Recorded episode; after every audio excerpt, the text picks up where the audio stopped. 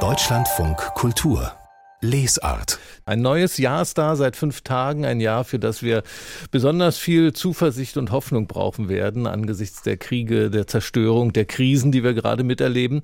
Deshalb hat die Lesart-Redaktion hier im Deutschlandfunk Kultur für unsere Buchempfehlung jetzt im Januar 2024 fünf Bücher ausgesucht, die sich genau damit beschäftigen, mit Hoffnung, mit Zuversicht und mit neuen Anfängen. Und aus unserer Redaktion sind jetzt hier bei mir Stefanie von Oppen, Carsten Huck und Christian Rabhantel. Seid alle willkommen. Hallo. Ja, Hallo. guten Morgen. Guten Morgen. Stefanie, ich fange mal bei dir an. Äh, überhaupt für diese Empfehlungsliste, nach welcher Art von Büchern habt ihr denn jetzt Ausschau gehalten bei diesem Thema?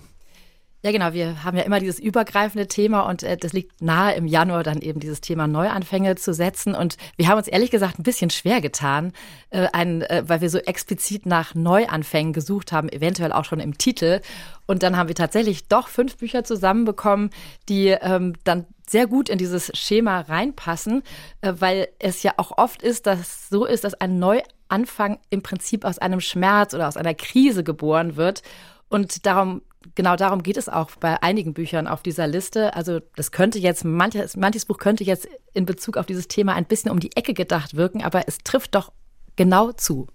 Ja, um die Ecke gedacht, vielleicht auch das Buch, Carsten, was du dir angeschaut hast. Das heißt, Die Zeit der Verluste, ein Buch von Daniel Schreiber. Du hast mit ihm über dieses Buch gesprochen und Verluste klingt erstmal nach dem Gegenteil von Zuversicht. Wo kommt die denn dann her? Genau, also der Autor geht davon aus, dass man erstmal diese Verluste anerkennen und akzeptieren muss. Und er beschreibt, wie er sich mit Freunden unterhalten hat und festgestellt hat, wie schwer es doch geworden ist, einfach äh, frei und zuversichtlich in die Zukunft zu gehen. Also da ist aber schon seit längerem so ein Gefühl von bleierner Zukunft, von ungewisser Zukunft, was er ausmacht. Er führt es sogar zurück bis auf die Finanzkrise und sagt, eigentlich hätten wir es schon vor 20 Jahren wissen können, aber wir haben das immer verdrängt. Und er geht jetzt einen Schritt weiter, hat ein Stipendium, sitzt in Venedig, schreibt ein Buch und denkt eben über diese Art von Verlusten nach, um dann eben, und das ist das Schöne an diesem Buch, dazu zu kommen und sagen, wenn wir in dem Augenblick aufhören, unsere Verluste, unsere Ängste, unseren Schmerz, unsere Trauer zu verdrängen, sondern uns einfach dem stellen, dann haben wir eine Möglichkeit, weiterzugehen. Und das ist so etwas wie Hoffnung. Also er gibt da sehr schöne Beispiele, zum Beispiel von der Lagunenstadt Venedig, die seit dem Mittelalter auf Pfählen steht. Und er sagt, diese Pfähle vermodern, vergammeln, die werden aber regelmäßig ausgetauscht. Und deswegen ist diese Stadt immer noch da. Und das ist eine Möglichkeit, auch damit umzugehen. Oder er beschreibt, wie er in ein Museum geht und dort vor einem Tiepolo-Bild steht und sagt, dieses Bild, das hat so eine Traumlogik, so einen Witz und eine Intelligenz, das hat mir die Möglichkeit gegeben, äh, frei zu denken, fantasievoll zu denken, in die Zukunft auch zu schauen. Das ist einfach ganz toll. Und er wünscht sich eben, dass aufgrund seines Buches auch die Leser eine Haltung finden, trotz Ängsten, trotz Verlusten, zuversichtlich in die Zukunft zu gehen. Für mich, was wichtig ist, das ist ein sehr ein hoffnungsvolles Buch. Ich möchte erreichen, dass die Lesenden für sich selbst etwas durcharbeiten beim Lesen in diesem Buch und dass sie letztlich zu einer Art Vertrauen finden. Und, und ich denke, da ist es auch wichtig, auf die äh, privaten Verluste zu schauen, die wir alle erleben. Und auch diese privaten Verluste sind völlig unvorstellbar. Es ist völlig unvorstellbar, wenn ein Mensch, den wir liebt, sterben. Ähm, es bleibt unvorstellbar, nachdem dieser Mensch tot ist. Es bleibt auch unvorstellbar, nachdem dieser Mensch ein Jahr lang tot ist und wir ein Jahr lang getrauert haben. Und trotzdem kommen wir durch diese Lebensphasen.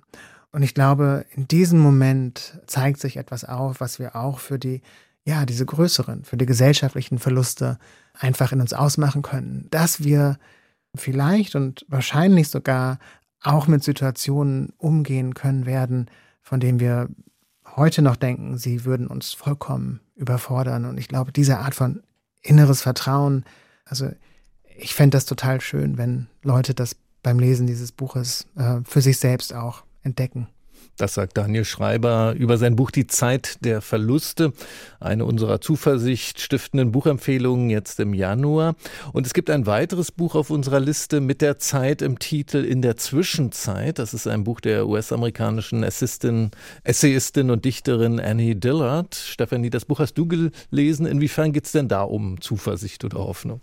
Ja, Annie Dillard ist äh, ja wirklich so eine Art Universalgelehrte und sie packt wirklich ihr ganzes Weltwissen in dieses Buch und äh, hat es äh, so angegangen, dass sie zum einen immer wieder, also sie hat sieben Kapitel äh, geschaffen und in jedem Kapitel kommen immer wieder die gleichen Themen vor und jedes Mal reist man mit ihr nach Israel, mit ihr nach, man reist mit ihr nach China und dann äh, geht sie aber eben auch auf äh, die Theologen wie Teilhard de Chardin ein, der zum Beispiel den ältesten Menschen der Welt in China entdeckt hat als Paläontologe, der er auch war. Und ähm, man lernt auch den ukrainischen Rabbiner Baal Shem Tov kennen, der den Hasidismus gegründet hat. Also es ist ein sehr religiös orientiertes Buch in vielerlei Hinsicht.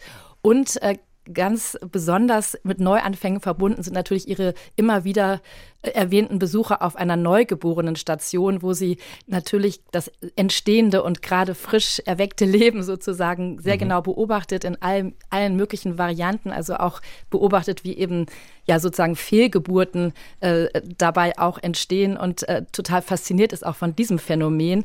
Und dann gibt es, also da ist dann der absolute Neuanfang und was auch ein sehr schönes Motiv ist, das in, in diesem Buch immer wiederkehrt, ist der Sand.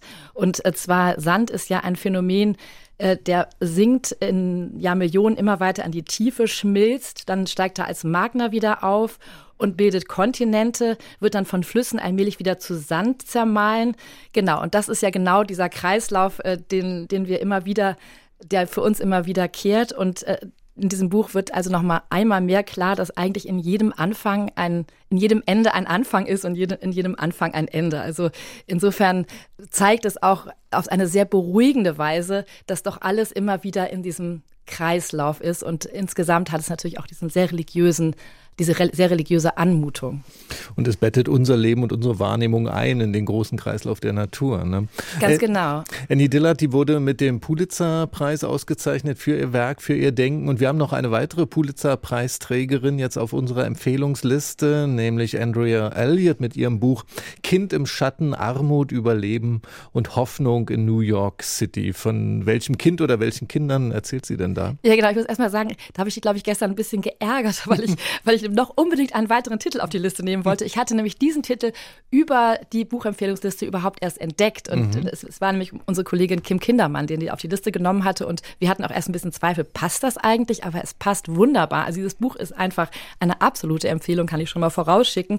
Also Andrea Elliott ist für acht Jahre einer schwarzen Familie in New York, Brooklyn äh, gefolgt und hat äh, die, deren Leben äh, beobachtet. Und das war eben als eine Familie, die absolut in prekären Verhältnissen lebt. Sieben Kinder, die Eltern immer wieder von Drogen abhängig, äh, äh, ja, äh, ob, obdachlos. Und im Mittelpunkt steht ähm, Dasani, das ist ein kleines Mädchen, die, ähm, das, die älteste der Geschwister, die eben von Anfang an immer sich um ihre Geschwister kümmern muss und sehr viel Verantwortung übernehmen müssen muss, aber einen unglaublichen Spirit hat und auf der einen Seite ihrer Familie ganz eng verbunden ist und auf der anderen Seite genau weiß, sie will da irgendwie raus. Und sie schafft es auch. Sie kommt auf eine schafft es, ein Stipendium zu bekommen für eine Schule. Und ähm, da merkt sie dann aber, wie äh, wie anders diese Welt ist und wie sehr sie ihre Familie vermisst, weil diese Familie eben so prekär und schrecklich es alles ist, ihr in großer, großer Liebe verbunden ist. Und was aber auch noch interessant ist, also Andrea Elliott ist nicht nur acht Jahre, hat nicht nur acht Jahre diese Familie begleitet, sondern ist auch tief in Archive hinabgestiegen und hat also die ganze Geschichte der US-amerikanischen Sklaverei ähm, aufgearbeitet. Das kommt also auch in diesem Buch vor. Also es ist, weiß ich nicht, 500, 600 Seiten stark und es ist eine absolute Leseempfehlung und Entdeckung, muss ich sagen.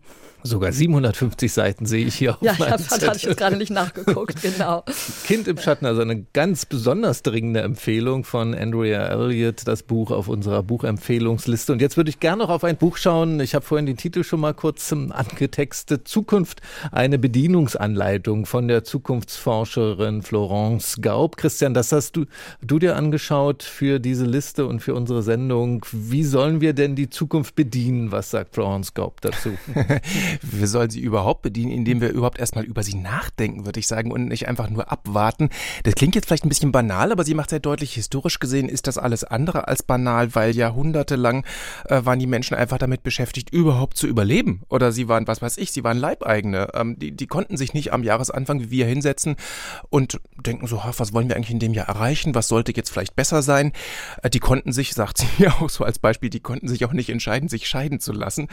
Das heißt, wir haben heute eine relativ luxuriöse äh, Situation, dass die meisten von uns, eine Familie wie die, von der Stefanie gerade erzählt hatte, hat es vielleicht ein bisschen anders, aber dass sehr viele von uns eben entscheiden können ähm, und das eben nicht nur individuell, sondern auch politisch. Wir leben in einer Demokratie äh, und das Ganze fängt, wie gesagt, damit an, dass Frau Glaub sagt, wir müssen über die Zukunft überhaupt nachdenken. Und äh, was das heißt, äh, unsere Kollegin Katrin Stöve, das ist ja unsere äh, Sachbuchfachfrau beim Deutschlandfunk, die hat das Buch entdeckt. Ich hatte das übersehen und sie hat auch ein Interview mit ihr geführt und sie hat sie gefragt, was heißt das? Und die Antwort war, das heißt unter anderem Tagträumen. Und die Antwort, die habe ich mal mitgebracht. Tagträumen ist schrecklich, weil es ist kein Unterrichtsfach und sollte es eigentlich sein, auch wenn viele Schüler tatsächlich ständig Tagträumen. Ich sage auch immer meinen Forschern, ihr müsst euch mehr langweilen, dann habt ihr mehr kreative Ideen, weil der Geist wandert ja und eigentlich wandert er nicht nur, sondern er schwingt sich ja wie ein Affe von Ast zu Ast. Und beim Tagträumen passieren tatsächlich unglaubliche Sachen im Gehirn. Ein gelangweiltes Gehirn ist ein besonders kreatives. Und das muss nicht mal Langeweile sein, weil wenn ich jetzt im Zug sitze, ich schaue aus dem Fenster, dann langweile ich mich nicht, sondern der Geist beschäftigt sich mit sich selbst und kommt dabei auf sehr kreative Lösungen. Und tatsächlich Studien zeigen, dass ein Großteil des Tagträumens betrifft die Zukunft. Also deswegen, ich sage immer, Handy weg, sich bewusst auch wirklich langweiligen Situationen aussetzen. Ein großes Plädoyer für die Langeweile. Das finde ich einen ganz großartigen Gedanken. Sie sagte da jetzt gerade, äh, beschäftigt sich mit der Zukunft unser Tagträumen. Sie sagt dann an anderer Stelle auch, es ist ganz wichtig, Zukunft in Mehrzahl zu denken und nicht immer zu glauben, naja, da kommt halt diese eine Variante der Zukunft auf uns zu und die wird es dann auch, sondern sich bewusst hinzusetzen und zu überlegen, welche Möglichkeiten gibt es, welche Version der Zukunft hätte ich gerne und überlegen, wie kann ich da hinkommen und welche Version der Zukunft will ich aber auch nicht und wie wehre ich die ab. Und das eben sowohl individuell als auch in Gemeinschaften, also seien es jetzt Familien, sei es äh, auf Arbeit, sei es äh, politisch, aber eben auch richtig global. Also sie ist ja nicht nur Zukunftsforscherin, sie ist auch Militärstrategin. Das heißt, sie sagt dann auch, zum Beispiel, wenn wir uns den Krieg gegen die Ukraine angucken, da eben nicht immer nur so dieses tagtägliche Verwalten, sondern wirklich in die Zukunft gucken, welche Versionen der Zukunft kann es da geben und wie erreichen wir die richtige und nicht den Fehler machen, aus Denkvollheit aus der Vergangenheit abzuleiten. Sagt, viele sagen dann mal, naja, das ist so ein bisschen wie Polen 1939 und damit scheint so ein furchtbares Ende schon festgelegt zu sein. Großer Fehler, Tagträumen, gut, politisch ist Tagträumen vielleicht ein bisschen kleines Wort, aber genau, also über die Zukunft nachdenken. Bücher über Hoffnung, Zuversicht und neue Anfänge. Zuletzt haben wir jetzt geredet über Zukunft, eine Bedienungsanleitung von Florence Gaub.